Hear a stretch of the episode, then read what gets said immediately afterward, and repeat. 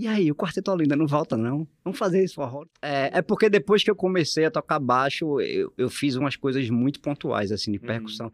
Num dos encontros, eu cheguei pros meninos e falei, ó, eu vou trazer um baixo aí, velho. E aí, depois da roda, veio a Berlinda, em 2004. E em 2005, o Quarteto Olinda. A gente era segurança, a gente era o bilheteiro, a gente era o, o artista, a gente era tudo, velho. E antes de ir para o Bela Vista, eu cheguei aí pro Clube das Pais. Eu só vi isso duas vezes na minha vida, que foi com vocês e com Los Hermanos. A gente sentou, conversou, todo mundo, e disse: Não, bicho, o disco tá pronto, vamos lançar. Por que o Quarteto Olinda morgou, velho? Todo mundo também faz essa pergunta. É, essa. Fala galera, tudo bom com vocês? Bem-vindo ao Enoise, o podcast mais descolado em linha reta da América Latina.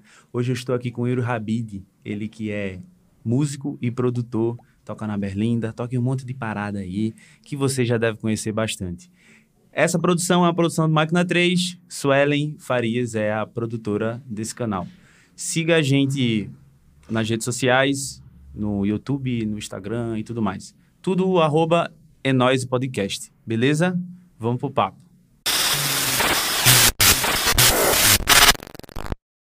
E aí, Yuri? E aí, Kelvin? Beleza? Beleza, velho. Tudo certo. Feliz de você estar por aqui, viu? Pô, eu tô feliz também com o convite. É massa, massa do cara. E aí, da onde vem esse teu sobrenome? Esse sobrenome, muita gente pergunta. Na verdade, não é meu sobrenome. O meu sobrenome é Martins. É Uhum. Yuri Rabid Correia Martins.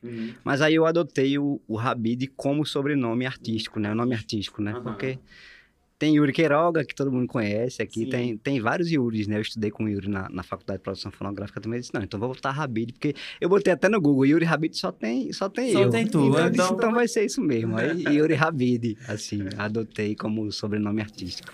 Que massa, massa. Mas, o, mas o, o- a origem é árabe, né? Uhum. Yuri é russo e Rabid é árabe.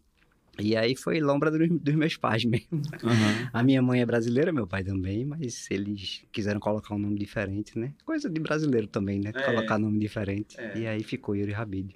Massa. Mas o que significa Rabid? Tu fal- do- Rabid significa agricultor. Uhum. E, e, e também é, eu lendo sobre a, a, a- ah, esqueci agora. Enfim, o, o, o- significa também o Rabi da Galileia, né? Uhum. Que é o, o, o Messias. O, o- Tu é um cara religioso? Eu, eu sou espiritualizado. Eu acredito em várias Massa. religiões e vários conceitos. E aí mistura também com, com filosofia, com, com, a, com visão de vida. E Total. Total. é isso. Tu nasceu e criou aonde? Vamos, nasceu e foi criado aonde? Vamos falar eu um nasci, pouco da tua infância. Eu nasci no Tricentenário, Olinda, pertinho do farol ali de Olinda. E fui criado em Olinda também, assim, na, nas ladeiras ali de Olinda. Todas as referências percussivas. Tudo, tudo, tudo que, que eu trago, assim, né, de, de bagagem do- e do que eu aprendi, assim, foi em Olinda, né, na, nas Uhum. ladeiras e tal. Massa. Qual foi o teu primeiro envolvimento, assim, com música? Eu comecei cedo, né, assim, eu, eu, eu, eu entrei no, no conservatório de música com oito anos de idade, né, isso porque eu tinha um tio que ele percebeu que eu gostava muito de música, né, já, eu já, ti, já tive experiências antes disso, assim, de criança, eu lembro, assim, as poucas lembranças de infância que eu tenho com a música já são lembranças muito marcantes, assim, né, Aham. tipo, o Homem da Meia-Noite tá passando na, na frente da minha casa, Total. e minha avó me acordando, acorda, acorda pra ver o Homem da Meia-Noite passando, aqueles blocos passando, né? Aquelas Uhum. coisas de, carnaval, né? E meu tio, esse meu tio morava na Bahia. Eu fui pra Bahia, eu, eu ia pra Bahia passar as férias escolares, ia pra lá pra Bahia. Uhum. E também outra lembrança forte de infância que eu tenho é. é- é, ele morava num, num sobrado lá no, no, no bairro 2 de Julho, perto do Pelourinho. E também a gente na sacada do sobrado e passando embaixo o Ileaê com Que sei massa, lá quantos velho. músicos tocando. E aquilo ali foi uma coisa que me, assim, me arrepiou, assim. Eu pequeno, eu criança, né, assim, tipo... E aí isso já, já era forte, né? E aí quando eu tinha oito anos, ele perguntou, quer fazer música, estudar música? Eu, Quero. Aí eu fui pro conservatório. E aí de lá pra cá eu não parei, pô. Que massa. A galera da tua família aceitou bem assim? Foi, foi bem a tranquilo? galera da família é sempre aquele, aquele processo, né? É. Ah, é músico, né? A, a galera- tanto a galera da família quanto a galera que não é da família. Você, você é músico e você arranja namorada. Aí a primeira pergunta que o pai da namorada faz: Ah, você é músico, ah, é legal, mas faz alguma outra coisa. É, né? trabalha com quê? Trabalha com o quê? Não, eu sou músico. Ah, é legal, músico. Mas faz mais alguma outra coisa? Não. Mas de não. onde tu acha que vem isso? Essa desconfiança, essa, essa falta de, de conhecimento em relação à, à música? Porque quando não estamos em pandemia, ser músico é muito bacana, né? A gente consegue se virar bem com grana. É, eu acho que é, é relativo. Eu acho que também vem essa coisa do, do tradicionalismo, do, do, né, da, da- do preconceito também que existe, não só com músico, mas com todo mundo que, que trabalha com a arte, né, com teatro, com dança, com, né, acho que todo mundo e com outras áreas também, não só artísticas, né, com outras áreas que, que são marginalizadas, ou que são, né, mas que ao mesmo tempo tem o outro lado, né, da história também, né, assim, que a gente vê que a música, ela, ela, ela tem o poder, é, é como o futebol, por exemplo, que tem o poder de tirar uma pessoa de uma, uma classe social é, vulnerável e, e de um dia para noite virar, né?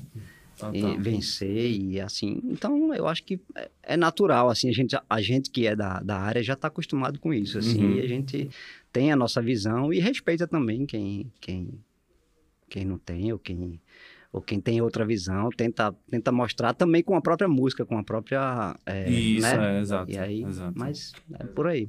Tu gosta muito de futebol? Tu- tu- Eu já gostei, mas eu era perna de pau demais. velho. Jogava nada, nada, nada. Mas tu assim, não né? torce pra nenhum time ou tu... Já torci também. Torci, eu, eu, eu sou rubro-negro, né? É, também, Mas, também sou, mas não esporte. sou, sou um torcedor fuleiro demais. Ah, nesse Sou- momento não é um bom momento pra ser rubro-negro, porque Não, só mas- tá apanhando. Mas eu já, eu, já, eu já não sou há muito tempo, assim, não é uma coisa de. Ai, meu, meu, meu esporte é o surf. Eu não sou. Ah, é, que massa, Eu não, velho. eu não- o futebol já foi meu esporte Tu preferido. acompanhou o surf agora nas Olimpíadas? Acompanhei. Vibrasse muito com a claro, vitória da oxi, galera. Ítalo, Ítalo, Ítalo é, da- é daqui, né? pô? É da, do Porra, Nordeste. fiquei muito então, feliz, é, velho. É, e aí A gente fez um o Nordeste, né? A galera do Nordeste fez uma boa campanha nessas Olimpíadas, né, velho? fez, fez sim. Tem... Se pá, foi a que mais arrastou, né? Do Brasil todo, assim, se você for comparar. É, já assim, não, medalha? não só de Olimpíadas, mas o, o Nordeste tem um, um- um grande histórico no surf, né? De, de. Uhum. de muitos anos, assim, né? De, de, desde a década de 80 para cá, que o Nordeste tem esse destaque, né? Ah, por, por conta das praias e também por conta do- dos atletas, né? É, a já aqui eu acho que tem uma galera muito boa. Eu nunca surfei, eu sempre fui da galera do skate, tá ligado? Aham. Pronto, eu também andava de skate quando eu quando era criança. Quando começou essa coisa, porque eu comecei a surfar também nessa época, com 8 anos de idade. E aí, em 94, 93, 94, começou essa parada de ataque, né? De tubarão. Foi quando rolou os primeiros ataques. E aí, não, a minha mãe confiscou logo a prancha, né? Disse, ó, deixa aqui, não vai não. E tá, mesmo assim, eu ainda dava um jeito, bicho. Pegava uma prancha emprestada, deixava na casa de um amigo e ia escondido, gaseava a aula para ir surfar lá no, no, no- nos Milagres, em Zé Pequeno. Aí teve um dia que eu tava gaseando aula, pegando onda, aí meu pai passou na orla, me viu, tal, foi, mas assim, Eu sempre tive medo de gasear. Gaseei muita aula, velho. Mas eu sempre tinha medo de gasear, porque como meu pai trabalha com segurança pública, eu ficava com medo de, tipo, vai, pai vai passar de viatura aí, vai me ver, tá ligado? Aí eu vou me fuder. é, mas- Yuri, quem foi tuas principais referências, assim, de música, no começo da tua carreira? Vamos, a gente, eu queria falar isso de vários momentos. No começo e, e agora, por exemplo. No começo, quem foram tuas primeiras, tuas referências, assim? Bom, criança foi o meu professor de piano clássico, o Carvalho, né, lá da... da Tu estudou da- piano eu clássico? Estudei piano clássico. É porque você entrava na, na- no conservatório, aí você fazia um ano de teoria e depois você é, que ia para aula prática, né, e você tinha que escolher um, um, um instrumento, né, pra... E aí eu escolhi o piano, aí fiz quatro anos, e aí depois disso, eu, eu na, tocando e, e- e- Só que eu via muito maracatu lá em Olinda, muito, né? aquela- é. e aí eu disse, pô, bicho, isso aí... Aí o meu vizinho, lá na Rua da Boa Hora, que nessa época minha mãe, nessa época minha mãe morou lá na Rua da Boa Hora, o vizinho dela tava, tava formando o maracatu, o mestre Márcio. Uhum. E aí, ele já era meu mestre de antes também, porque eu fazia capoeira, e ele dava aula de capoeira e tal, e aí ele disse, Yuri, vem pra cá, vem ensaiar e tal. Aí já foi outra referência minha, assim, sabe? E, e aí eu tive várias referências, né, ao longo dessa, dessa jornada Massa. aí. Massa.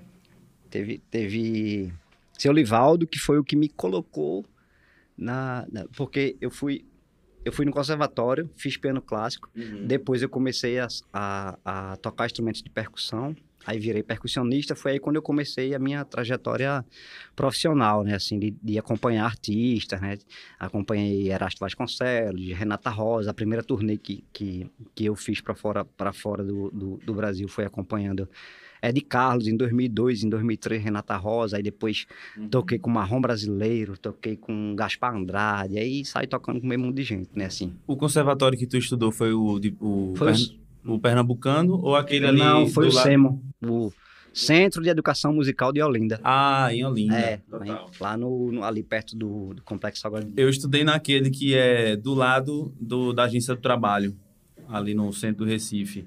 É, aquele é o... Na é, Aurora. é, Qual é eu o nome dele? É o... Tá na frente de Santa Isabel. Eu sei, eu sei onde é, mas eu não, não lembro o nome também agora. Pronto. Esse, ele lá era, tipo, eu começava com a flauta doce, aí depois você escolhia o, seu instrumento. Aí eu, esco- eu escolhi bateria, mas não cheguei a fazer. Depois eu fui para GDL, lá no Conservatório Pernambucano, e e estudei lá com, com um tempo. Com, frequentei as aulas de GDL. Estudar não estudei não, mas eu frequentei. Como foi a tua experiência tocar com o marrom brasileiro, tocar com essa galera assim que, que a gente conhece assim? Ah, foi massa. Na época, isso foi em 99, 2000, eu acho.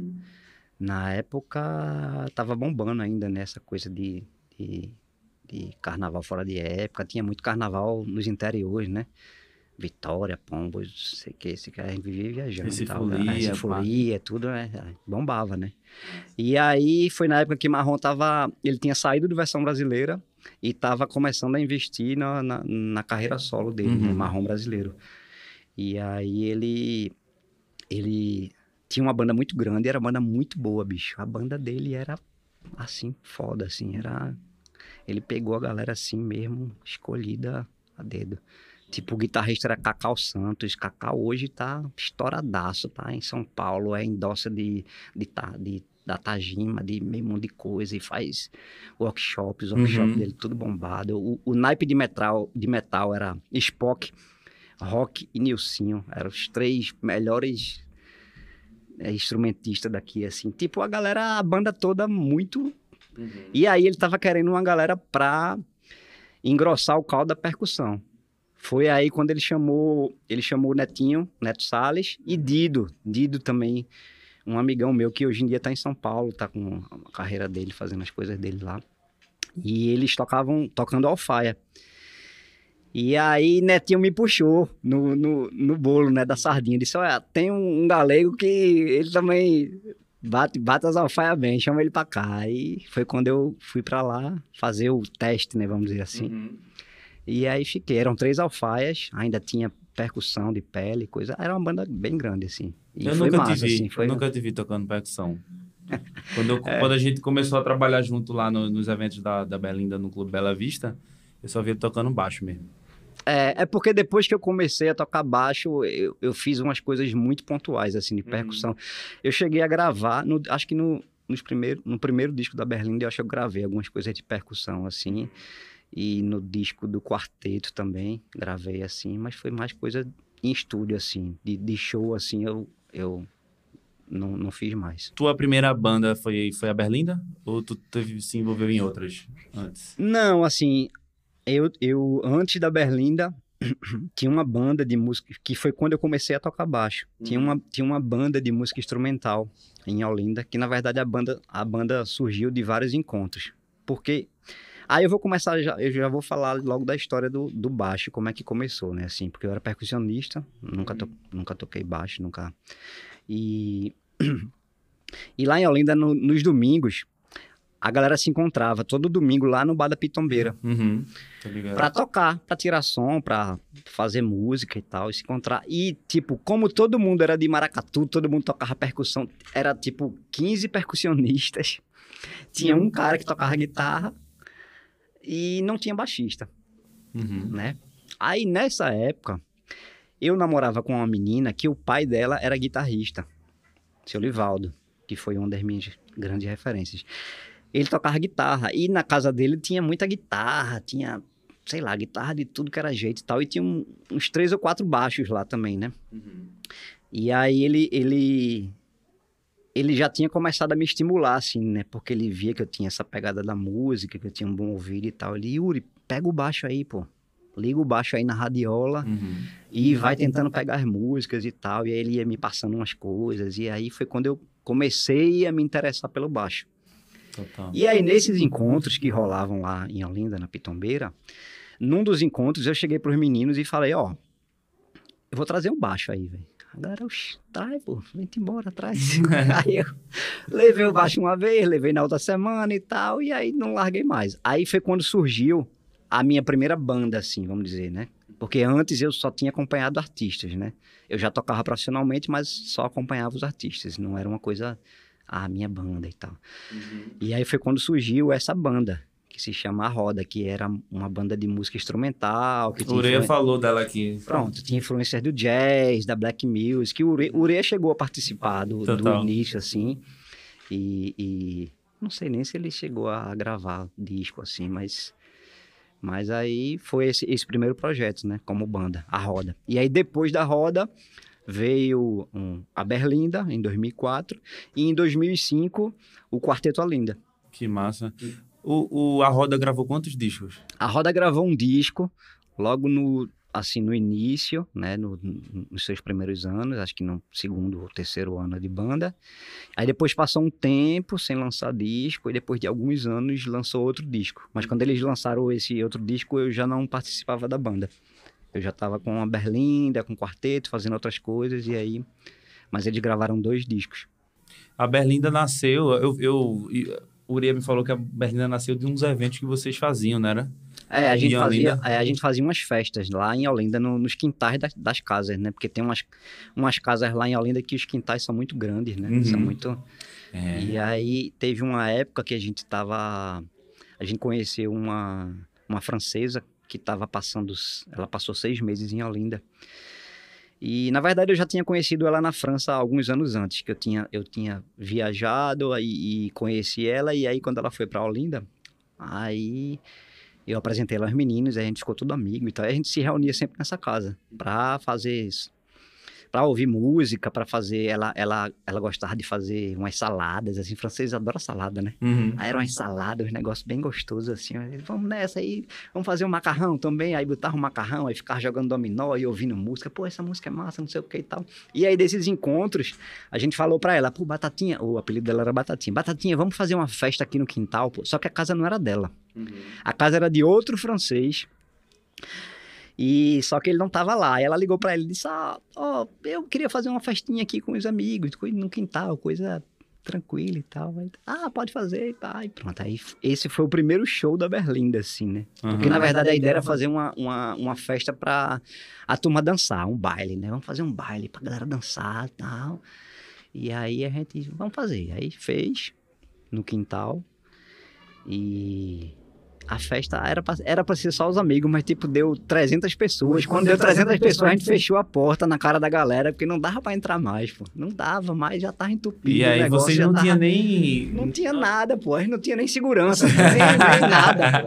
A, a gente era segurança, a gente era o bilheteiro, a gente era o, o artista, a gente era tudo, velho. Aí, beleza. Aí fechou a porta, trancadeado, bora agora quem tá dentro não sai, quem sai não entra mais. E pronto, aí foi a primeira festa. Aí foi massa, aquela coisa toda. Aí isso aí a galera gostou. Aí foi rolando outras festinhas, né? Outra, outra, aí pronto. Quando é que vocês chegam no Clube Bela Vista, assim? Então, Clube Bela Vista a gente chega, porque quando a gente começa a fazer essas festas, na verdade, o, o, o intuito principal, né, e o, o, o- a proposta, vamos dizer assim, a proposta principal da Berlinda sempre foi o, a dança, né? Uhum. O, o, a- a- o baile, né? Então a gente queria fazer baile, queria fazer música pra galera dançar. E aí, no Recife, em Olinda, tinha os, os clubes tradicionais, né? O Clube das Paz, o Clube Bela Vista, o clube... E, e clubes que sempre tiveram essa tradição de bailes dançantes, Uhum. né? E aí, e aí foi quando a gente pensou em fazer no Bela Vista, porque também a gente já conhecia Edinho Jacaré e Valdir Português, que eles discotecavam, Uhum. não só no clube, mas eles faziam algumas coisas em outras, e aí a gente já estava ligado neles e já curtia o que, o que eles faziam e tal. E foi quando a gente começou a pensar nessa possibilidade de sair dos quintais para ir para os para os clubes, né? Sim. Foi engraçado que antes de ir para o Bela Vista, eu cheguei aí para o Clube das Pais. Eu fui lá, conversei com o presidente, cheguei lá para conversar com o presidente. Ah, a gente quer fazer uma festa aqui e tal, uma festa para dançante, para o público.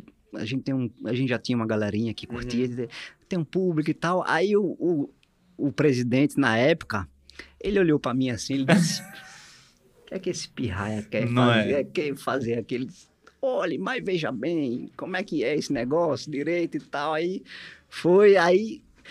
Enfim, foi um processo até convencer, vamos dizer assim, ele a.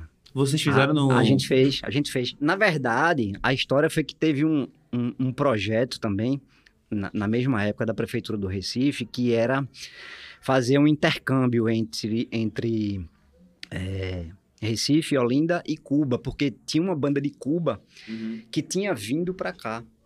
E aí eles queriam fazer meio que um intercâmbio musical e tal. E aí a gente fez essa festa, que foi lá no, no, Clube, no Clube das Pais. Aí bombou, foi aquela coisa toda. E a galera, aí pronto. Aí quando a gente fez lá, disse: não, agora a gente vai pro Bela Vista. Porque o Bela Vista tem Edinho, tem Valdir Bela lá. Vista é a e cara de é, vocês, e é a né? cara, né? É a cara da, da, da, coisa, da parada que a gente faz. Aí foi quando a gente foi para lá. Aí eu também fui lá, aí conversei com o Batista. Agora Batista já foi mais Batista, o presidente, né? Ele já, ah, vem assim, bora, vamos fazer, não sei o quê. Aí foi Massa. começou. Quem nunca viu a Academia da Berlinda no Clube Bela Vista, espere quando a pandemia passar, porque é muito bom, velho. Só, ó, quando eu fui a primeira vez que vocês me chamaram, que tu me chamou lá pra cobrir, é, a gente ficou impressionado com.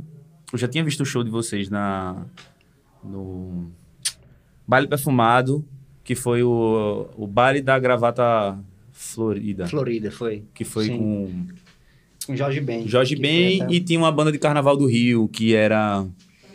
Hum, Monobloco? Mono, eu acho que era monobloco. Acho, Eu que, era monobloco. Acho que era. Aí eu achei, porra, que do caralho, velho. Fiquei impressionado com aquela lua, lua. Uhum. Aí depois eu virei fã, assisti, escutei pra caramba, assim. E aí quando eu fui pro, pro Bela Vista, que vocês cantam, a galera grita e canta, parece... Eu só vi isso duas vezes na minha vida, que foi com vocês e com Los Hermanos, porque a galera grita, canta É pra uma, caramba. é, e- uma, é uma missa, né? É, velho? meu uma- irmão, é a missa, velho. É, meu irmão, é muito foda, pô. É muito foda contagiante, tá ligado? É. E eu, quando eu viajo com meu pai, Hum. meu pai já é um coroa que, tipo, gosta de Reginaldo, gosta de Cumbia e tal. E quando eu boto a Berlinda, ele gosta, ele dança, pra Quarteto Olinda também. Aham. Meu pai que me apresentou Quarteto Olinda, pô. Uhum. Quando eu- na verdade, quando eu cheguei pra mostrar meu pai Quarteto Olinda, ele falou, isso é Quarteto Olinda, eu já conheço. Aham. Que tá massa. Agora, como ele conhece, Aham. eu não sei. Que massa. Mas ele já mostrava, mas já, já, já É, conhecia. É, legal. Isso, isso que tu falou de, de, de- dessa atmosfera, né, que rola assim lá, assim, isso isso acontece, isso já acontece assim, o, o próprio clube, ele já tem uma atmosfera dele, né, assim. Uhum. Eu falo, eu falo assim, independente de Berlinda, porque eu, eu gosto do clube e, e, e quando quando amigos de fora, por exemplo, que vêm para cá pro Recife, que que não conhece a cidade e tal, tipo, eu faço questão de levar lá, pô. Porque, não- Uhum. porque não tem como você falar, não é assim, é desse jeito, é assado. Só indo, velho. Tô indo. Só quem vai sabe como é a parada. É a mesma coisa da Berlinda lá, o, o, o show da Berlinda. Só quem só quem vai saber é quem, quem for, velho. Eu já, a gente já Então- pegou um Uber. Tu lembra Ah. que a gente pegou um Uber lá no Ibura, a gente- quando a gente morava no Ibura, Ah. pra ir pro Bela Vista. Hum. Aí, quando ele, quando a gente entrou no carro, ele fez Clube Bela Vista, né? É, ele ficou todo meio acanhado assim. Aí ele botou Nação Zumbi pra tocar. Aí, aí eu disse, "Oxe, que massa, velho, gostei do som. E pai, ele, tu tá indo pro show da academia, porra? Eu disse, tô. Eu trabalho com os caras, eu vou fazer foto e vídeo lá. Ele, bom, meu irmão, que massa, eu tô afim de ir, mas tô com as dívidas aí, eu vou, vou rodar de Uber mesmo. Depois, na- no próximo eu vou, vai ter mais, né? Eu Eu acho que vai, os caras sempre fazem e tal. Aham. É, É, a gente tem uma, a gente tem uma, uma, uma coisa assim que às vezes quando você ouve um artista, né, determinado artista, o, o disco, né, assim, o disco é de um jeito, assim, e o show é outro, né, assim. Uhum. E às vezes o inverso também, né? É. Às vezes você ouve um disco e diz, pô, que disco massa, né? Que pá, não sei o que, eu quero ir pro show e tal. Aí quando você vai pro show, aí, pô, não é tão legal, não é tão, né? E tipo, com a gente, eu não sei porquê, assim, porque também estúdio é outra história, né? Outra. E aí, e quando você vai gravar também. Tudo influencia, vezes, é, né? tudo influencia, né? Assim, então, então, mas a gente tem isso de, de, tipo, a gente não consegue transmitir a mesma energia nos discos, assim. Uhum. O que a gente gostaria, né? Porque a ideia é essa, quando você vai gravar um disco, você, você quer. Mas todo mundo que vem falar, fala que o show é, é outra história, né? E- Eu gosto a- dos dois. Eu gosto dos dois. Sempre no, no final do ano o Spotify bota, né? Seus melhores artistas. Tá sempre nos top 3, assim. Porque eu escuto muito mesmo, Aham. Berlinda.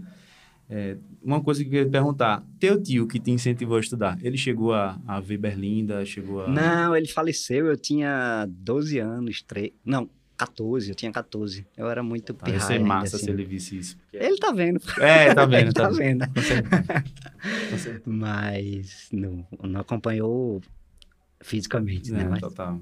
Vocês não fizeram show durante a pandemia, né? Nem live, nem nada, né? Não. Isso Não. foi uma opção de vocês? Ou é coisa de. Véi, não, a gente não vai fazer porque durante a pandemia e tudo mais. Não, na verdade tiveram alguns, algumas, alguns pontos que fizeram até o momento a gente não, não, não tocar, né? Não fazer live nem. Primeiro foi porque a gente, é, eu acho que com dois meses depois da que deu início à pandemia, a gente lançou um disco, né? Então a gente lançou um disco virtual, assim, né?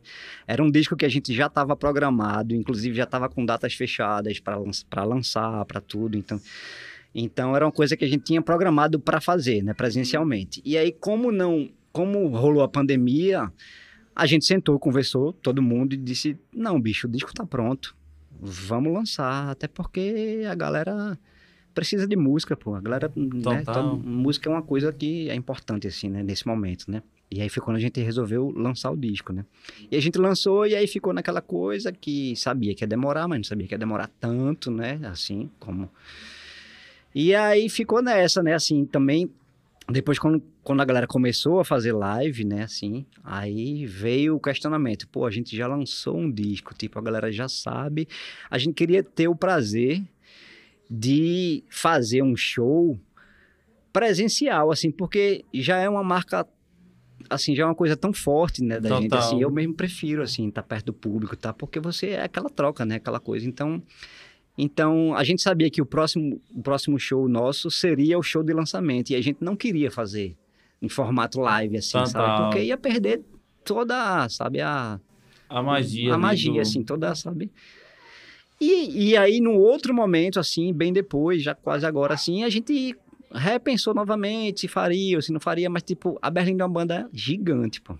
Tipo, são sete músicos, é, seis, é- seis técnicos e tal, tudo é muito grande, sabe? Uhum. E aí a gente também não queria fazer de qualquer jeito, assim. Porque perderia a qualidade, a gente queria fazer de uma forma que se aproximasse mais do Do show, assim. tal. E isso envolve muita, né, custo, muita grana, muito, tipo, correr É. atrás de patrocínio, assim, nesse, nesse período também não, não, não apareceu. Enfim, por várias... E aí, a gente tá nessa, né, assim, não impede, eu po- eu posso estar falando isso pra você agora e amanhã a gente fazer. É, total. Ah, vai fazer, vai rolar e tal, eu vou achar massa, do mesmo jeito, entendeu? Mas até o momento, não, assim. Nem tem. Vocês não têm planejamento, assim, pra, pra uma, uma, uma abertura, uma flex, flexibilização, assim, do. do... É, já tá rolando, né? Assim, já Aham. tá rolando. um- A gente vê que tá rolando um movimento já, uma coisa de estudar e ver, né? Mas estamos aí, estamos esperando, porque, é, querendo ou não, o, o- o- os shows, né? a- a- o que a gente fazia era uma coisa já de médio, grande porte, então tem que ter um cuidado, tem que ter. Então a gente tá nessa, assim, né? De ir na cautela e vamos vendo. Total. Pelo menos assim, tá mais perto que longe, né? É, a gente. A gente tá nessa esperança. né? gente- Então, velho, é. Ó, antes da gente entrar nesse assunto da pandemia, que eu quero conversar contigo sobre isso, eu queria te, te perguntar sobre a- o Quarteto Olinda, Sim. que foi outro projeto, que é outro projeto de, de, é, famoso que tu participou. Uhum. Como foi que começou e tal? Como foi que surgiu o, o Quarteto Olinda? Então, o quarteto surgiu em 2005. 2005. E antes do quarteto, assim, tem, tem a, a história de cada um integrante com, é, com o forró, né? Assim, porque Sim. o forró tem a. Tem, tipo. O forró tem, tem uma, um, um papel importante, assim, na minha formação como músico também, né? Porque a minha avó era de interior, ela tinha casa de farinha, tinha sítio e tal, então eu, eu vivia muito essa coisa de, de, de- dos festejos populares, né? Da, Uhum. Do São João, da, e já gostava de forró. Aí, um pouco antes do, do, do Quarteto Olinda começar, tinha uma galera lá em Olinda que fazia um forrozinho pé de serra, com rabeca, coisa e tal, que era Murilo, Lula Boy e Duda, que era o trio só nós três. E Murilo tocava rabeca, e aí a gente era pirraia na época, tipo, sei lá, adolescente, 13, 14 anos. E os meninos sempre tocavam na calçada, faziam um sonzinho, faziam uns forrozinhos, e a gente acompanhava, né? Uhum. chegava lá e tocava um pandeiro, um negócio e tal. E aí era, aí era, o, era o trio só nós três e, e eles e eles apadrinharam a gente, eles, eles, eles mudaram o nome da banda, porque virou trio só nós três e os garotos. que massa, que É, massa, porque aí eh, tinha os garotos, né? Os garotos que tocavam forró ali com eles e tal, tal. E aí a gente gostou e tal. E, pá, E o nome é massa. É, aí ficou. Aí depois Murilo foi pra São Paulo. Uhum. Murilo foi pra São Paulo e a gente, pô, aí vamos continuar fazendo forrozinho e tal. Aí eu e Guguinha, a gente começou a estigar um forró lá no Virgulino, na Rua do Guga Sol. Rasta ou Guga Amorim? Guga Morim. Aham. A gente começou a estigar um forró lá no, no, no Virgulino. Vamos fazer um forró, não sei o quê. Aí tinha o forró do Gago, tinha...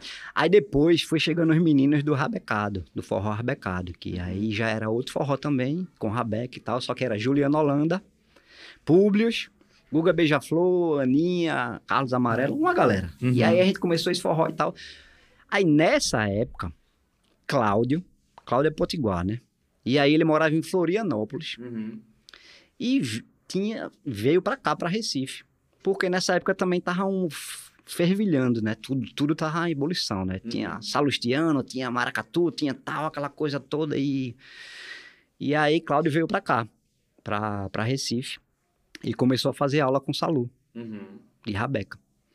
E aí ele começou a tocar com Salu e tal, a gente conheceu o Cláudio, e aí a gente, pô, vamos fazer um forrozinho. Aí Cláudio, porra, bicho, mas eu só toco sete músicas, sei lá. Toca, velho, repete, a gente faz e, e faz, e bora, e se embora, e pronto. Aí foi quando a gente foi pra Pitombeira. Aí começou a tocar lá na Pitombeira, o forró, não sei o quê. E aí da Pitombeira, a gente foi para o Xinxim da Baiana, que na época tinha se mudado lá para a Praça, Praça do Carmo. Uhum. Para o Xinxim foram 10 anos, bicho. 10 anos toda quarta-feira. Aí foi quando a banda começou, né? Virou Quarteto Olinda e a gente começou a fazer turnê, começou a rodar o Brasil, começou a rodar... O Brasil a gente começou a rodar pelos circuitos dos Sescs, né? Uhum. Depois a gente foi para para fora do país. Foi, a, a primeira turnê foi na Bélgica. Da Bélgica a gente foi três, três ou quatro vezes para Europa, depois Estados Unidos. E aí a gente. Como é tocar forró pra galera lá, velho? Da Europa. Então, todo mundo me, me fazia essa pergunta. E eu, até hoje, assim, quem conhece da minha história com vó e com quarteto faz ainda essa pergunta. E, e é muito interessante porque existe um movimento muito forte do forró na Europa. Uhum. Inclusive, em 2017, foi lançado um documentário que fala sobre isso, sobre a história do forró na Europa, porque muitas pessoas saem daqui e vão ganhar vida, vão, vão fazer, sei lá, na, na, na Europa, no, no- no- E, e vão através do forró, assim, vão para primeiro, primeiro, primeiro de tudo pela capoeira, né? Uhum. porque a galera sai daqui para dar aula de capoeira e, e o forró que a gente não sabia até então. Uhum. Aí começam a dar aula de forró, de dança de forró. Esse forró que meio que já virou, assim, que, que teve aquele movimento do, do, do sudeste do país uma época, né? Que era um forró, vamos dizer, estilizado, assim, que era com aquele espaço girando e tudo Uhum. mais, né? E a gente cos- costumou até tirar onda lá na Europa, quando a gente Foi pra lá que a gente via que tinha, tinha esse mesmo movimento, né? Da galera que dançava o forró rodando e que tudo. Aham. Mas a gente brincava com isso, porque a gente dizia, bicho, se o caba sai do Brasil, do, do, do- Nordeste, pra ensinar um forró na Europa, o caba todo, toda semana tem que ter um passo diferente, pô. É. Porque se não ensinar dois pra lá e dois pra cá, uma semana acabou o curso e agora... né, bicho? Não, Aí mas- ele é, tem que inovar, é, né? tem que inovar, mas tipo, tirando ondas à parte, tem um lado muito interessante porque também tem é, é, é uma diáspora, né? Uma diáspora cultural, né? Que você pega a sua, a sua origem, a sua tradição musical e leva para um outro lugar. E aí você constrói isso também em outro lugar, porque a gente vê, por exemplo, as pessoas, os europeus, começaram a se interessar pelo forró, começaram a se interessar pelas letras do- dos forrós, do o que é que aqueles forrós falavam, sobre o que aquele, aquela música falava, né? Tem um livro de Climério, Climério de Oliveira, que ele fala sobre o forró, que é o Batuque Book de Forró. Ele tem uma série de, que ele fala de vários ritmos. E aí ele vai para uma, uma universidade em- nos Estados Unidos e a galera pira, velho. Ele lançou um de frevo recentemente, que a galera pira também. Ele vai lá, ele dá uma palestra e a galera gosta pra caramba do forró. Aham. Eu tenho esse livro aí. É, é, o livro é enorme, velho. Enorme. O cara falando de forró, falando de Gonzaga. Tá Pois é, Fuderoso. aí, isso, isso, aí eles começam a se interessar. O que é que as letras falam do forró? Uhum. Quem são os artistas do forró? Quem é Luiz Gonzaga? Quem é Jacques do Pandeiro? Quem é Jacinto Silva? Quem é... E aí, bicho, tem uma galera lá que sabe muito mais de forró do que muita gente aqui, bicho. Total. Tá ligado? E eu ficava assim, ó. Porra, bicho, tá vendo tu? Entendesse? E aí, isso tudo virou um documentário que foi lançado por Daniel Ortega Uhum. em 2017, que, que se chama Quanto Mais Longe Vou, Mais Perto Fico. Uhum. Que é essa coisa da galera que sai da sua terra e vai pra longe, vai pro outro lado do, do continente. E que se. E que, na verdade, isso aproxima, né? É. isso se aproxima porque você você se coloca e enxerga as suas raízes de onde você veio e a importância que Às vezes é né? aproximar a distância, às vezes dá uma aproximada boa, você lembra, você tá. Enfim, memória sempre. Sempre aproxima a gente de alguma coisa, né? Mesmo que a gente não queira. É, é isso. E aí, velho, por que o Quarteto Olinda morgou, velho? Todo mundo também faz essa pergunta. É, essa pergunta eu fiquei assim, velho, será que eu pergunto? Será que é uma coisa que Yuri pode falar aqui durante. Claro, claro que eu posso falar. Todo mundo, todo mundo faz essa pergunta. E eu, eu acho assim, na verdade foi, eu acho que é, toda banda, né, que começa, que constrói uma, um, um- um caminho, né, Uhum. e que, e que termina, é, eu acho que ela cumpriu o seu papel ali. Assim como eu, eu acredito, eu não conheço assim intimamente os integrantes, por exemplo, do Mestre Ambrósio, Sim, né? Que total. foi uma banda pff, Total. assim que abriu as portas do, do, do, do- forró, de rabeca, dessa coisa toda. E que foi referência, inclusive, pra gente, né? Assim, quando a gente começou, a gente tinha o Mestre Ambrosio como referência, né? Então, e e eu, eu fico pensando assim, que, tipo, eles tiveram a sua importância, entendeu? Assim como nós tivemos a nossa importância. Muito grande, E, muito que, grande. e que fomos referência para outras bandas, outras pessoas e tal Total. mas que foi esse ciclo, entendeu? Ah, é- é, teve um, um- uma vez um amigo ligou, Yuri, ó, e aí, o Quarteto Olinda não volta não? Vamos fazer esse forró? não sei o quê." E, e aí... Eu aí- acho que eu sei quem é essa pessoa. eu fiquei, eu, eu fiquei- eu disse, não, bicho, já foi, pô, não, foi, foi massa e tal, foi... A gente é bem amigo, assim, Uhum. hoje em dia, né? Sempre foi eu, Cláudio, Guguinha, Guga, Guga Rasta, Casa Amarela, os meninos todinhos. Mas assim. não acha que tu não acha que não volta pra um remake? Já, não, já, já teve remake, inclusive. Já teve remake. Teve uma vez que eu tava tocando com, sei lá, com Martins, Martins. que foi aluno de Cláudio, Aham. que foi aluno de Rabeca de Cláudio. Martins tocando com o forró na caixa, com os meninos, e Cláudio tava, e ele chamou Cláudio pra dar uma canja, e Guguinha tava lá no público na hora, subiu também, tipo, Eu acho que foi na Macuca isso aí. é, rolou, tipo, sabe? Mas uma coisa muito natural, assim, uma coisa que, Total. né, nada... E é, e, e assim, é um, é, um, é um brilho, tá ligado? Eu tenho um glamour muito grande quando vocês, quando vocês tocaram lá. Eu, eu lembro que no primeiro evento da Macuca, que eu, eu não lembrava disso, até entrevistar a Rudá. Mas depois eu fui rever as fotos e os vídeos que eu fiz lá.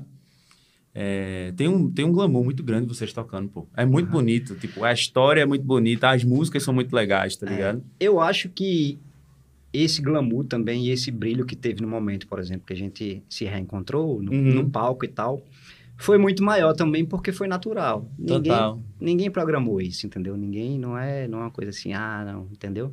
Eu Hum. acho que tem isso também, né? Assim, tem essa coisa da da, da natureza das coisas, né? De, de ser como acho que se a gente chegar e disser assim, não vamos voltar, não, vai, deixa, deixa essa história bonita. É outro como foi, momento, é outro né? momento, Total. sabe? sabe? Eu acho que é. Você, É eu aí, acho que assim. na época não tinha nem tanta essa influência do digital, né? Tinha. o- Tava começando. Tava né? começando Tava e começando. E aí, e aí eu falando sobre tudo isso agora e me lembrando da forma como, como terminou, né? Assim, a Uhum. banda. Foi muito natural também. Foi um dia que a gente tava na casa de Guguinha, eu, Cláudio, Guguinha, de meninos, a gente tudo conversando. Ele disse, bicho, a gente tem. ah, Porque a gente gravou um disco só, né? Também. Uhum. durante 10 anos. A gente fez muita coisa, né? Também a gente entrou também no fluxo de, de, de fazer muita turnê, de viajar muito e tal. E aí, a gente conversando sobre várias coisas e tomando uma cerveja, comendo e tal, não sei o. E disse, bicho, eu acho que a gente precisa se provocar, né? A gente precisa se provocar como, como artista, né? Como músico, como isso em qualquer... E eu não me lembro exatamente como foi a conversa, mas foi mais ou menos por aí, assim. Na verdade, o, o, o término do quarteto foi uma provocação nossa, em conjunto. E que hoje eu vejo que foi importante para todo mundo. Total. Porque depois disso, Cláudio foi fazer a carreira solo dele, lançou disco, É, né? Fez o projeto da Rabecas Brasileira, cons- começou a construir Rabeca, começou a fazer meio mundo de coisa. A Guguinha também começou a fazer instrumentos e Pandeiro, pá. pandeiro, e- sabe? Então, Uhum. eu acho que tudo isso partiu dessa provocação. Total. E, e, e para todo mundo que trabalha com arte, em qualquer área, assim, eu acho que é sair da zona, sabe? De conforto, assim. E se provocar, às vezes, é importante para você dar essa outra, sabe? Esse outro passe, ir para outros caminhos, outros lugares. E, e aí já é um outro momento também, né? É, total. Mas eu fico na torcida que um dia vocês façam. é que vocês É, façam aí uma. Cláudio, tá, Cláudio, se vê aí, Guguinha, menino, amarelo. Por favor. e aí, o que é que tu fez na, durante essa, esse momento crítico aí que foi a pandemia? Rapaz, eu, eu, não, eu, eu tenho que parar para pensar, porque Foi muita coisa, foi né? muita coisa. Todo mundo, né? Foi muita coisa e também muita, muitas crises existenciais. É, velho. Eu não acreditei no começo, né? É. Não, a gente tava conversando aqui antes de começar a gravar, que eu não comecei. Eu pensei, meu irmão, isso é três meses, pô. Eu lembro que eu fui fazer uma reunião com o Rudá Uhum. sobre o São João. E aí, e aí eu fiz, aí, Rudá, a gente queria fazer uns lançamentos antes, uma- um- uns conteúdos pra galera é, ficar ansiosa pro, pro São João e tal, a gente fazer reunião. Aí, meu irmão tava ameaçado, velho, não vai rolar não. Eu, Peraí, Rudá, vai rolar, pô. E eu tinha um evento pra fazer, que era um encontro é, internacional de estados e municípios, que vinha gente do mundo todo, lá no Centro de Convenções. Uhum. E aí, meu irmão, eu vou fazer um evento, velho. Que vai vir gente do mundo todo agora, vai rolar e tal. Bicho, foi eu sair dessa reunião, o evento foi cancelado, velho. Tá ligado? Porque envolvia pessoas vindo de outro país, tá ligado? Tudo mais. Aí foi cancelado com muita prudência. Aí depois, São João não rolou. E aí foi o que bateu desespero, velho. Bateu desespero geral. Agora, agora lascou. Agora ficha caiu, né? É. Agora o bicho pega.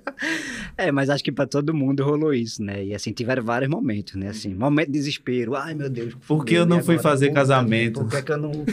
Bicho, porra.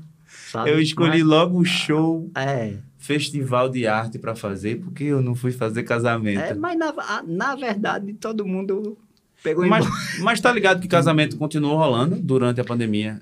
É, rolou, né? É, mas aí depois deu uma paradinha, mas aí voltou de novo, ficou flexível. Mas eu não me arrependo, não. Eu sou feliz fazendo, fazendo arte. É, tiveram todos esses momentos, né, assim, mas, mas no geral, assim, o que eu vejo, assim, pelo menos do que eu vivi, né, assim, eu não posso falar por, por todo mundo, mas, mas também foi um momento importantíssimo de também estava falando antes de provocação, né? Eu acho que essa é- essa pandemia foi uma, uma provocação pessoal pro- é, forçada, né? Porque É, assim, uma grande todo mundo foi forçado a se provocar e, assim a rever a sua vida de vários Sair da aspectos, zona do conforto. sair da sua zona de conforto, né? Mesmo sem querer, porque durante esse tempo eu fiquei, eu tava pensando esses dias que tipo, pô, tem tem várias coisas assim que eu sempre imaginei em fazer, assim, sempre, sabe aqueles planos que você sempre,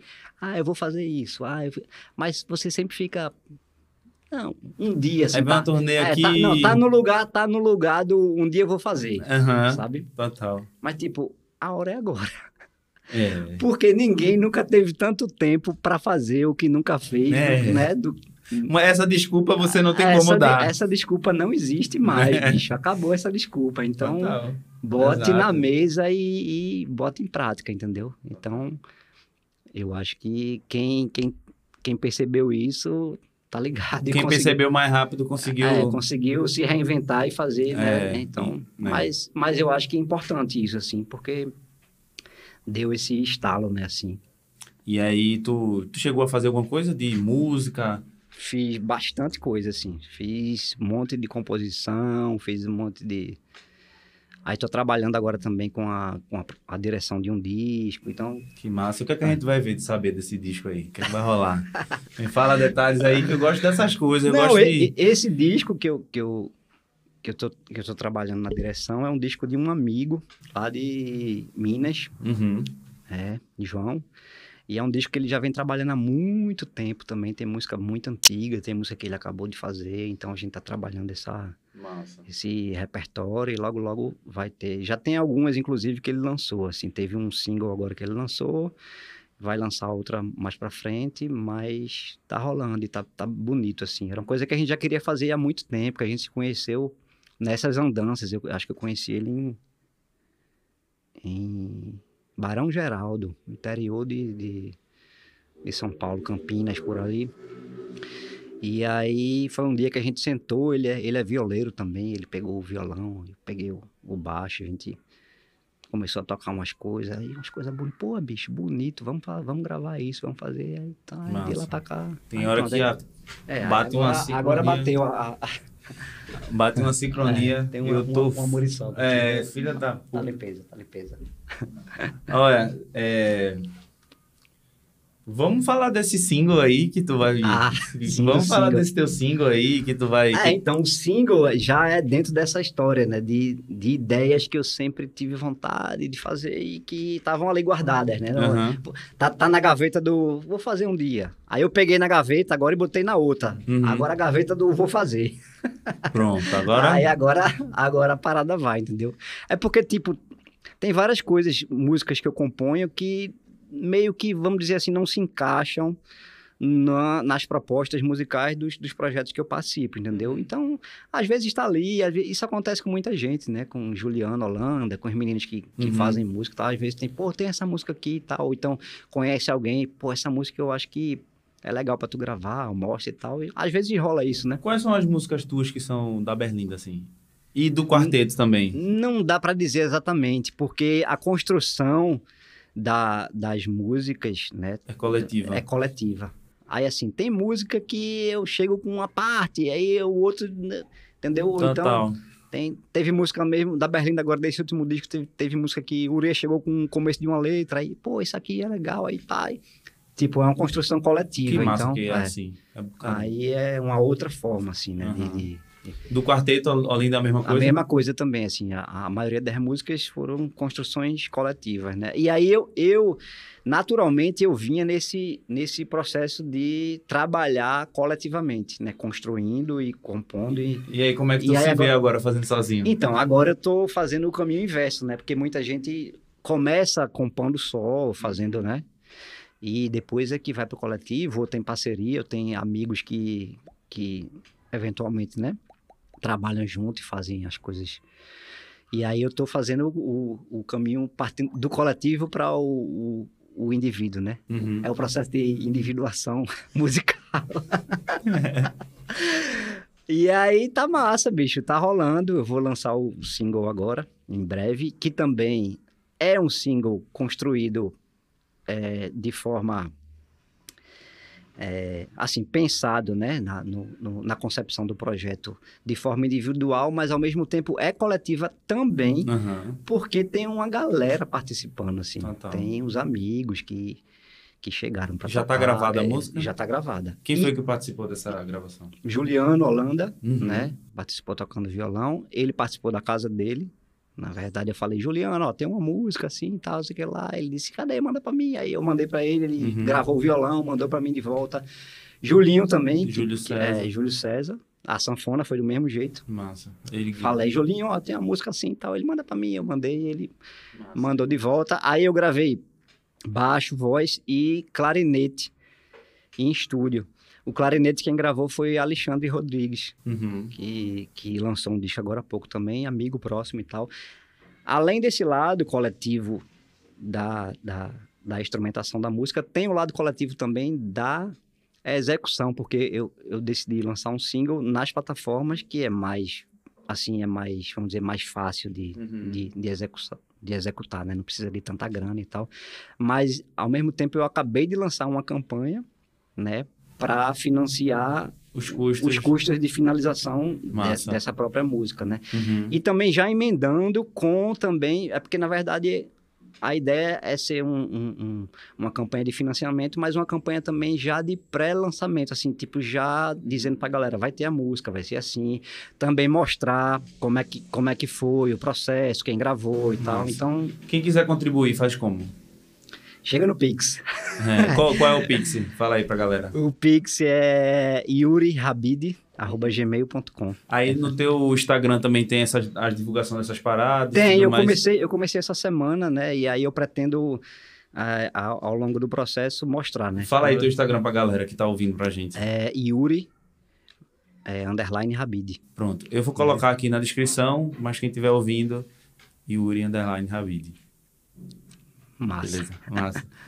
Eu Tô ansioso, velho, pra essa parada. Vai, vai rolar, vai rolar. Vai rolar legal. vai rolar, vai rolar. E aí eu, eu, eu decidi soltar uns vídeos, mostrar um, um- um- mais do processo, né? Assim, porque Uhum. a galera, eu, eu acho que é interessante mostrar esse lado, né? Assim, porque Sim. Você chegar e dizer, não, eu tô com uma música, vou lançar um single, beleza, mas, pô, esse single, como foi feito? Como é que gravou? Como é, Total. sabe, né? É, isso é muito massa, E pô, aí eu acho curte. que também essa coisa do, do, do financiamento coletivo também, eu pensei, assim, como parte do processo de, de ser uma construção coletiva também, assim, Uhum. porque eu acho que cada pessoa que contribui, ela tá colocando, assim, uma, uma energia ali, né, assim, então... Eu acho que, para mim, lançar um primeiro trabalho dessa forma tem uma importância muito grande, assim, né? Assim, Total. é, assim, a minha, o meu, a a- o single é, é a estreia, assim, e aí, nesse, nesse- dessa forma, eu acho que... Vai mim, fazer mais? Tem, tem, tem, muito- mais na gaveta? mais na gaveta do Ah, Vou tem um Fazer tem, mais. Não, na gaveta, já tirei do Vou Fazer um dia e já botei um bocado na, na gaveta do Vou Fazer. Massa. Mas aí, daqui pra frente, depois de... Eu não vou ficar enchendo o saco muito da galera pedindo... Ah, não, sabe? Tipo, as próximas eu vou pensar como é que eu vou fazer. Eu pretendo também escrever projeto. Sei lá, ver outras formas, entendeu? Sim, Mas sim. assim, vou fazer. Massa. Não sei como, mas vai rolar. É bom, é bom. Bom demais. A gente tem uma safadezazinha que a gente faz, que a gente manda... A gente pede perguntas para pessoas próximas. E aí eu fiz essa safadeza e vou, vou ler algumas perguntas aqui. Joana mandou um áudio. Vamos, vamos para Joana. Joaninha. Joaninha. Olá, Kelvin. Olá, Yuri. Olá, ouvintes da É Nós Podcast. Meu nome é Joana Sheba, sou percussionista e cantora daqui de Olinda, toco com a galera, enfim, conheço esse menino que tá aí. E é, eu queria dizer que a gente se conheceu quando eu fazia sub de Rodrigo Félix no Forró na Caixa. E ele fazia sub de Rodrigo Samico também no Forró na Caixa. A gente era sub dos Rodrigo.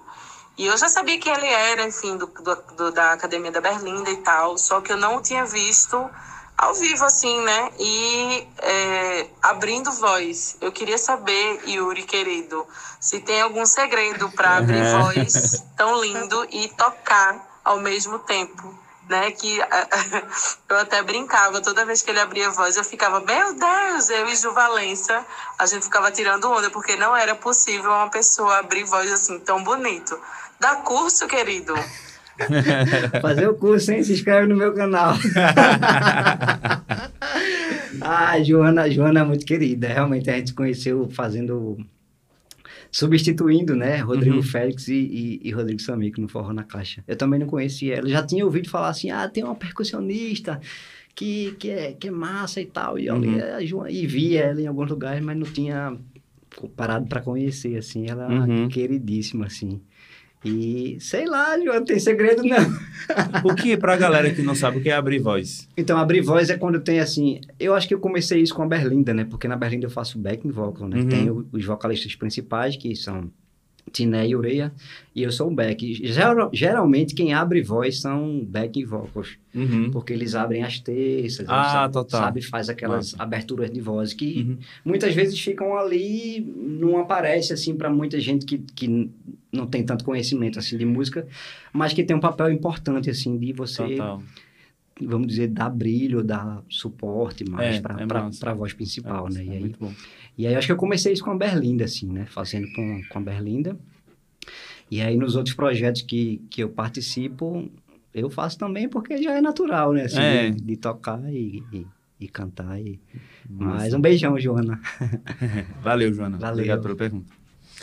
Aí, Júnior Júnior Chapa, né? Júnior Chapa, Júnior Chapa. Chapinha. Ele, ele mandou várias coisas aqui.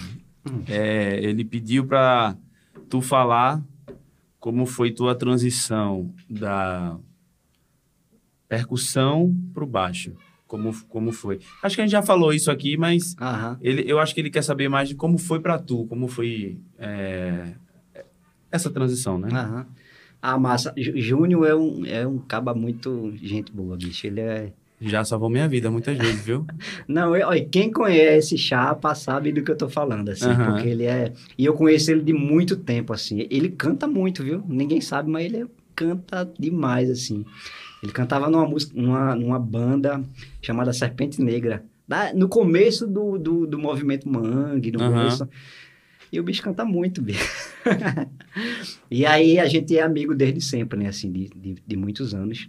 E ele acompanhou esse processo e essa transição, né, da, da percussão para o baixo, né, e assim. E foi foi dessa forma, né, que eu tinha falado antes de comecei tocando percussão nos grupos culturais e aí conheci é, um, uma menina que eu namorava, o pai dela que tocava guitarra e ele foi Total. passando para mim e tal. E aí foi, mas para mim essa transição foi muito foi muito assim foi muito interessante assim, porque teve outra transição no meio disso tudo, assim, porque como eu comecei a, a, a tocar muito cedo, criança, eu, eu, eu, entrei no conservatório com oito anos e eu saí do conservatório uhum. porque eu não conseguia acompanhar o, o raciocínio, assim, porque dentro da música, quem estuda música sabe que a música tem muita coisa de, de matemática, uhum. tem muita coisa de outras, de outras outros assuntos, assim, outras questões que na época eu tinha 8, 10 anos de idade e eu não conseguia entender, assim. Eu cheguei num nível, assim, porque eu fui passando, passando, e aí cheguei num nível que eu já não conseguia acompanhar isso. Uhum. E aí eu fiquei muito desestimulado, assim, e aí foi, foi quando eu saí da, do, do conservatório, mas aí eu comecei a tocar na, na, nos grupos culturais, né? Uhum. Que aí já é uma outra pegada, que é uma coisa muito mais de... não é teórico. Você aprende ali, tocando, na rua, com todo mundo e tal. Então. E aí eu já fui para outra outro campo da, da história.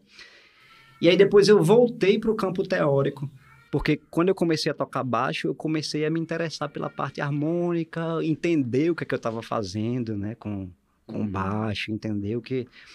Aí, quando foi em 2010, eu entrei na faculdade de produção fonográfica. Uhum. E aí foi um outro estalo que eu tive, porque eu entrei na faculdade e aí comecei a pagar cadeira de teoria novamente, né, de harmonia e tal. E aí, quando o professor colocava na, no quadro aqueles assuntos que eu tinha visto quando eu era criança, bicho, era insight assim, velho. Que eu olhava assim, eu disse, porra, bicho, É. isso aí é aquele negócio, velho, que eu não entendia, porra. É, eu passei meu por isso irmão, também, eu passei por isso Que também. massa, velho. Aí era, tipo, euforia, sabe? Assim, eu digo, Uhum. meu irmão, que massa, velho. Aí foi. Aí a minha transição foi isso, assim, foi uma coisa de, de navegar e ir por ali, Descobertas e descobrindo e, tal. E aí foi isso, assim. Massa demais. Massa demais. Ele mandou mais perguntas aqui. Ah, foi? Fala pra gente sobre aquela viagem que a gente foi pra São Raimundo Nonato, no Piauí, né? Que a gente andou um pouquinho, né? Na turnê do disco Nada Sem Ela. Fala um pouquinho aquele lugar frio. Fala um pouquinho daquele lugar frio. Deu até um calor agora, bicho. até suei. Porra, bicho. Não, essa, essa sem dúvida foi uma das viagens mais Uhum. mais longas, assim, não sei se longas, mas. Porque a gente teve que pegar um avião daqui pra. Pra onde, meu Deus? A gente pegou um, um avião de Recife pro Piauí, Uhum. a capital Teresina, né? E de Teresina a gente pegou um ônibus e foi mais, sei lá quantas horas, velho, de, de ônibus, velho. E aquelas. Rali, assim, e lugar. Agora. Foi muita aventura, velho. Agora, o impressionante, assim, o, o, o massa demais, assim, desse, desse, dessa viagem, desse show, foi que, tipo, a gente foi, era... São Raimundo Nonato, para quem não conhece, fica na Serra da Capivara, pô. É um lugar bem... Não é distante, porque a distância, ela, ela é relativa, né? Depende do ponto de referência. Ela é, distância de, é distante de Recife, mas Aham. para quem mora em Teresina é mais perto, né? É. Então, mas, mas assim, o que foi legal foi porque a gente foi para um lugar que, pra gente, era muito distante. E a gente chegou lá, tava todo mundo cantando as músicas, bicho. Que massa, velho. Todo mundo, Em assim. todo lugar que a Berlinda chega. É, tu, tu lembra de um lugar que vocês chegaram e a galera tava mais. Tinha uma galera menor, assim, cantando, ou realmente é em todo lugar que vocês vão tocar? É todo massa? lugar. Assim, todo lugar, assim, São Raimundo Nonato foi, eu fiquei mais de cara por conta disso, né? Porque, Uhum. assim, pra gente foi difícil chegar lá. Uhum. E aí você, você ir para um lugar que você tem dificuldade e chega nesse lugar, tá todo mundo cantando sua música, bicho. Uhum. É muito massa isso, assim. E aí vem também essa coisa da, das plataformas digitais, né? Da, da, da internet, né? Então, assim, Isso foi, facilitou muito, né? Assim, antigamente era, era bem mais difícil você conseguir é, fazer esse tipo de coisa, né? Assim. Mas eu acredito que, independente disso, também tem outras situações. Por exemplo, a Berlinda, ela tem uma, ela tem uma, um apelo muito forte, que é a dança. Uhum. Então, por mais que a pessoa não conheça a banda, por mais que a pessoa não conheça a letra, Ela vai música, dançar. ela vai ouvir e ela vai, ela vai curtir, ela vai dançar e tal, Uhum. sabe? Tipo, é, a gente foi tocar logo no começo da banda, a gente, to- a gente tocou num aqui perto, assim, aqui perto, mas era um lugar que eu tenho certeza que na época ninguém, absolutamente ninguém conhecia. Não só por ser o início da banda, mas porque não tinha essa coisa de internet tão assim, não tinha plataforma digital, não tinha nada disso, que era Serra Negra. A gente chegou lá e foi tocar no festival lá. E aí ninguém conhecia a música, ninguém conhecia a letra, nada. Mas todo mundo dançando e curtindo e massa e tal. Então, sabe, tem, Uhum. tem esse apelo assim, né? A minha avó, eu acho que a minha avó já faleceu faz mais de 10 anos, mas o primeiro disco da, da Berlinda ela chegou a ouvir, né? E aí eu E é o mais dançante, assim, né? Se você parar pra pensar no. É, cada um, cada um tem uma opinião É. sobre cada. E eu acho massa também ouvir isso, né? De cada pessoa, né? Aham. Pô, aquele disco é mais assim, pô, aquele disco eu acho que tal, não sei. Eu acho massa isso, assim, porque tanto com os discos quan- quanto quanto as músicas. Porque quando você vai lançar uma música ou um disco, a real é que você não sabe Uhum. o que é que a galera vai achar. Então, é até um conselho que eu dou para quem é músico, para quem vive de música e tal. Bicho, não faça música pra agradar ninguém. Assim, agradar. Não vou fazer uma música assim, porque desse jeito vai agradar Tá, tal tá. público, vai ser. Não, não faça isso, velho. Não faça isso. Se você fizer isso, você vai. porque ninguém sabe, na real. Uhum. A gente lança música por- e muito mais por afinidade, por identificação e por e, e, na verdade é a nossa verdade. Aquilo é a nossa verdade, pô. Então Tem- eu acho que isso tem muito mais chance de você chegar em mais lugares e em mais pessoas dessa forma, porque você tá botando a sua verdade ali. Essa é a minha verdade, pô. Essa... E aí quando eu mostrei o disco da Berlinda pra minha avó, o primeiro disco, né, quando a gente lançou, eu botei pra tocar assim em casa e disse, botei o disco pra tocar e ela ficou ouvindo e tal, eu disse: "E aí, vó? O que achou aí desse desse eu nem, eu nem falei que era minha banda, nem falei. Tá, tá. Disse, e aí, vó, o que, que achou? Ela disse, forrozinho bom, né? Forrozinho bom. Eu disse, é, bom. que massa. Então é isso, né, bicho? Assim, tipo, você não sabe, pô. Mas Então, é, mas é o que eu te disse. Meu pai também curte a Berlinda. Mesmo que não conheça, quando boto no carro, a gente vai viajar, quando eu boto ele. Que massa isso aí, né? Legal e tal, não sei o que. Acho massa. Uma coisa que, que eu vou te perguntar, agora é uma pergunta minha, Hum. da, da safadeza. Vocês esperavam. Tem um, tem um grande hit de vocês, que é Dorival. Uhum. E vocês, quando gravaram, vocês esperavam que Dorival ia ser um, um hit tão grande assim? De jeito nenhum, velho. É a mais ouvida, né, velho, no Spotify de É, vocês. é mais ouvida. É mais ouvida, sem dúvida. E foi muito engraçado, porque quem. A música não. A música é de Ureia Tiné, mas tem dois integrantes que não são da Berlinda, que Uhum. também compuseram a música, que é Luiz Ribeiro, que fez a capa de, de um dos discos nossos, e Gu- Gustavo Morim. E aí foi um dia que eles estavam na, na casa de Guguinha e Ti- acho que Tiné na época estava até com a história de um de um coletivo de, de compositores que se reuniam toda semana para compor, compor, compor, fazer Uhum. música. E aí toda semana eles faziam uma uma uma didática diferente, né, para compor. Tinha tinha semana que ah, cada um vai compor uma música sobre tal tema. Aí chegava na semana e cada um mostrava e tal. E eles estavam nessa estiga, né, de fazer música, de compor e tal, e aí foram um dia para casa de Guguinha. E nesse dia eles fizeram Dorival, é, Agora Já Era, e mais outras músicas que, que nem, nem foram gravadas pela Berlinda, e, porque tinha músicas também que iam para outros projetos, outros artistas, Uhum. outras coisas, enfim. E aí quando eles fizeram essa música, aí beleza, né? Aí a gente, a Itiné mostrou, Ureia mostrou, a gente, não, vamos gravar, né? Quando a gente foi gravar Dorival, a gente percebeu que a pegada dela puxava muito para uma, uma coisa do, do Ijexá, né? Do- Uhum.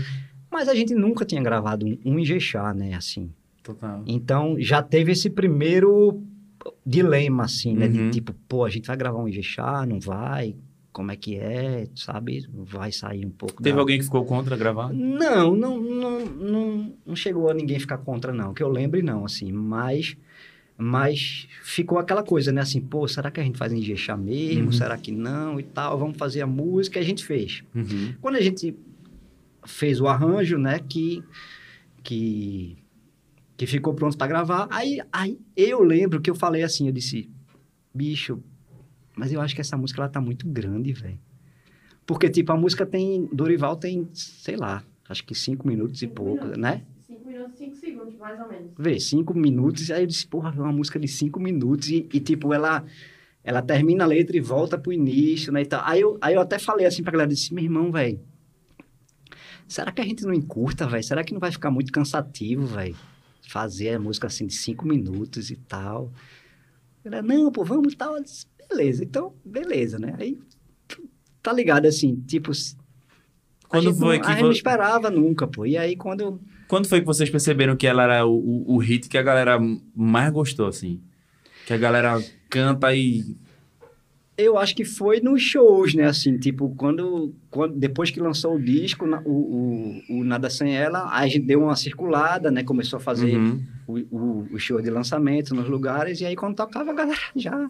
Quando a gente tocava já o primeiro, primeiros segundos, assim, a galera já... É, aí a gente, porra, bicho... Eu acho que agora essa, essa música a galera curtiu. Agora já era. É, mas é, engraça, é engraçado Agora porque já foi. Tipo, tem música que você não sabe, bicho. Ninguém sabe, pô. A do primeiro disco mesmo é Ivete.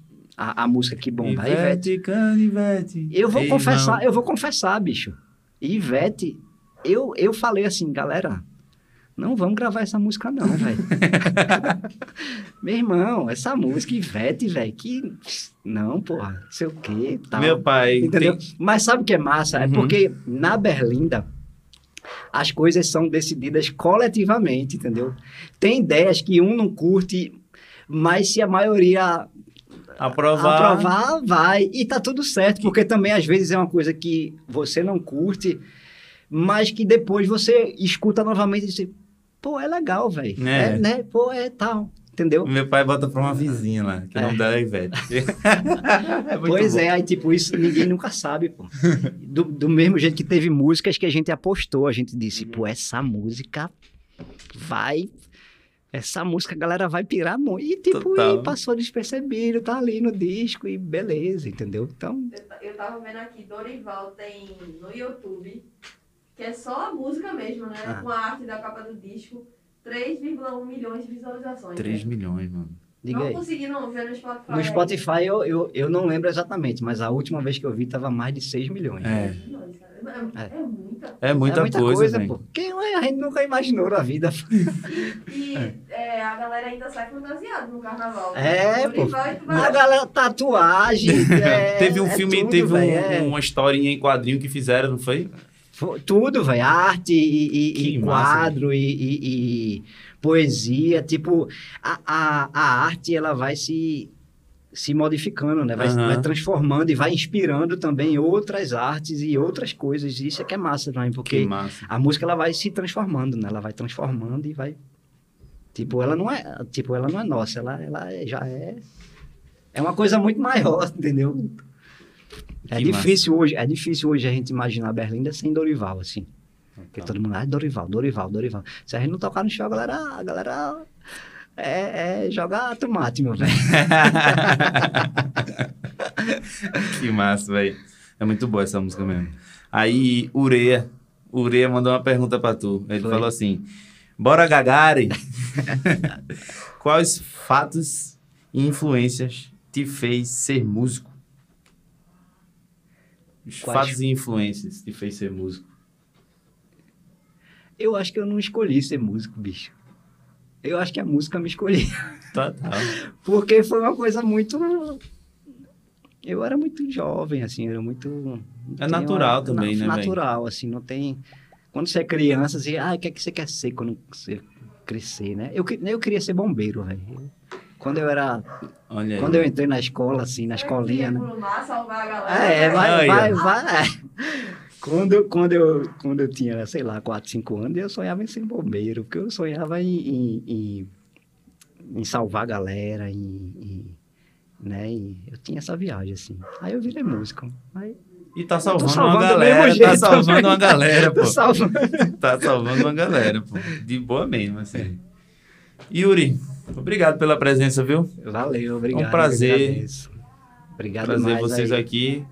Eu sou muito fã do, de, de Academia, Quarteto Olinda. Vocês são uma grande referência. Fico- Fico muito feliz quando vocês me chamam para trabalhar. Não só porque eu pago meu aluguel, mas porque eu sou muito fã do trabalho, assim. E vamos contribuir, tá, galera? Com a, a, a vaquinha, a vaquinha, né? É a vaquinha. A vaquinha Ah, de, de Uri, pra ele lançar o single dele. Lançar não, vai ser lançado independente, né? Vai lanç- vou lançar, bicho, de todo jeito, assim. Tem é data uma- é já? uma- Tem, tem data. Fala a data pra galera aí. Dia 8 de outubro. Massa. Tá dia, pertinho já. dia 8 de outubro. 8 de outubro. A eu vou lançar, não sei como é que eu vou pagar. Mas assim, é uma coisa que eu quero muito. Então galera, vocês têm que contribuir pra ele pagar, a galera. pra ele saber como é que ele vai pagar. Não, mas eu, eu, tipo, quando você bota no, no campo de, da realização, assim, as coisas acontecem. assim. Não, eu, eu é. acredito muito nisso, sabe? Assim, Vai eu acredito acontecer muito dessa forma e, e, e também pretendo dar continuidade. E aí cada um vai vendo, né? As coisas Fala. vão. Eu acho que quando você. É jogar no universo, bicho. Joga no universo que a parada vai rolar, entendeu? Então Fala eu já, eu já tô jogando um monte de coisa aí no universo. Fala teu Pix de novo pra galera contribuir.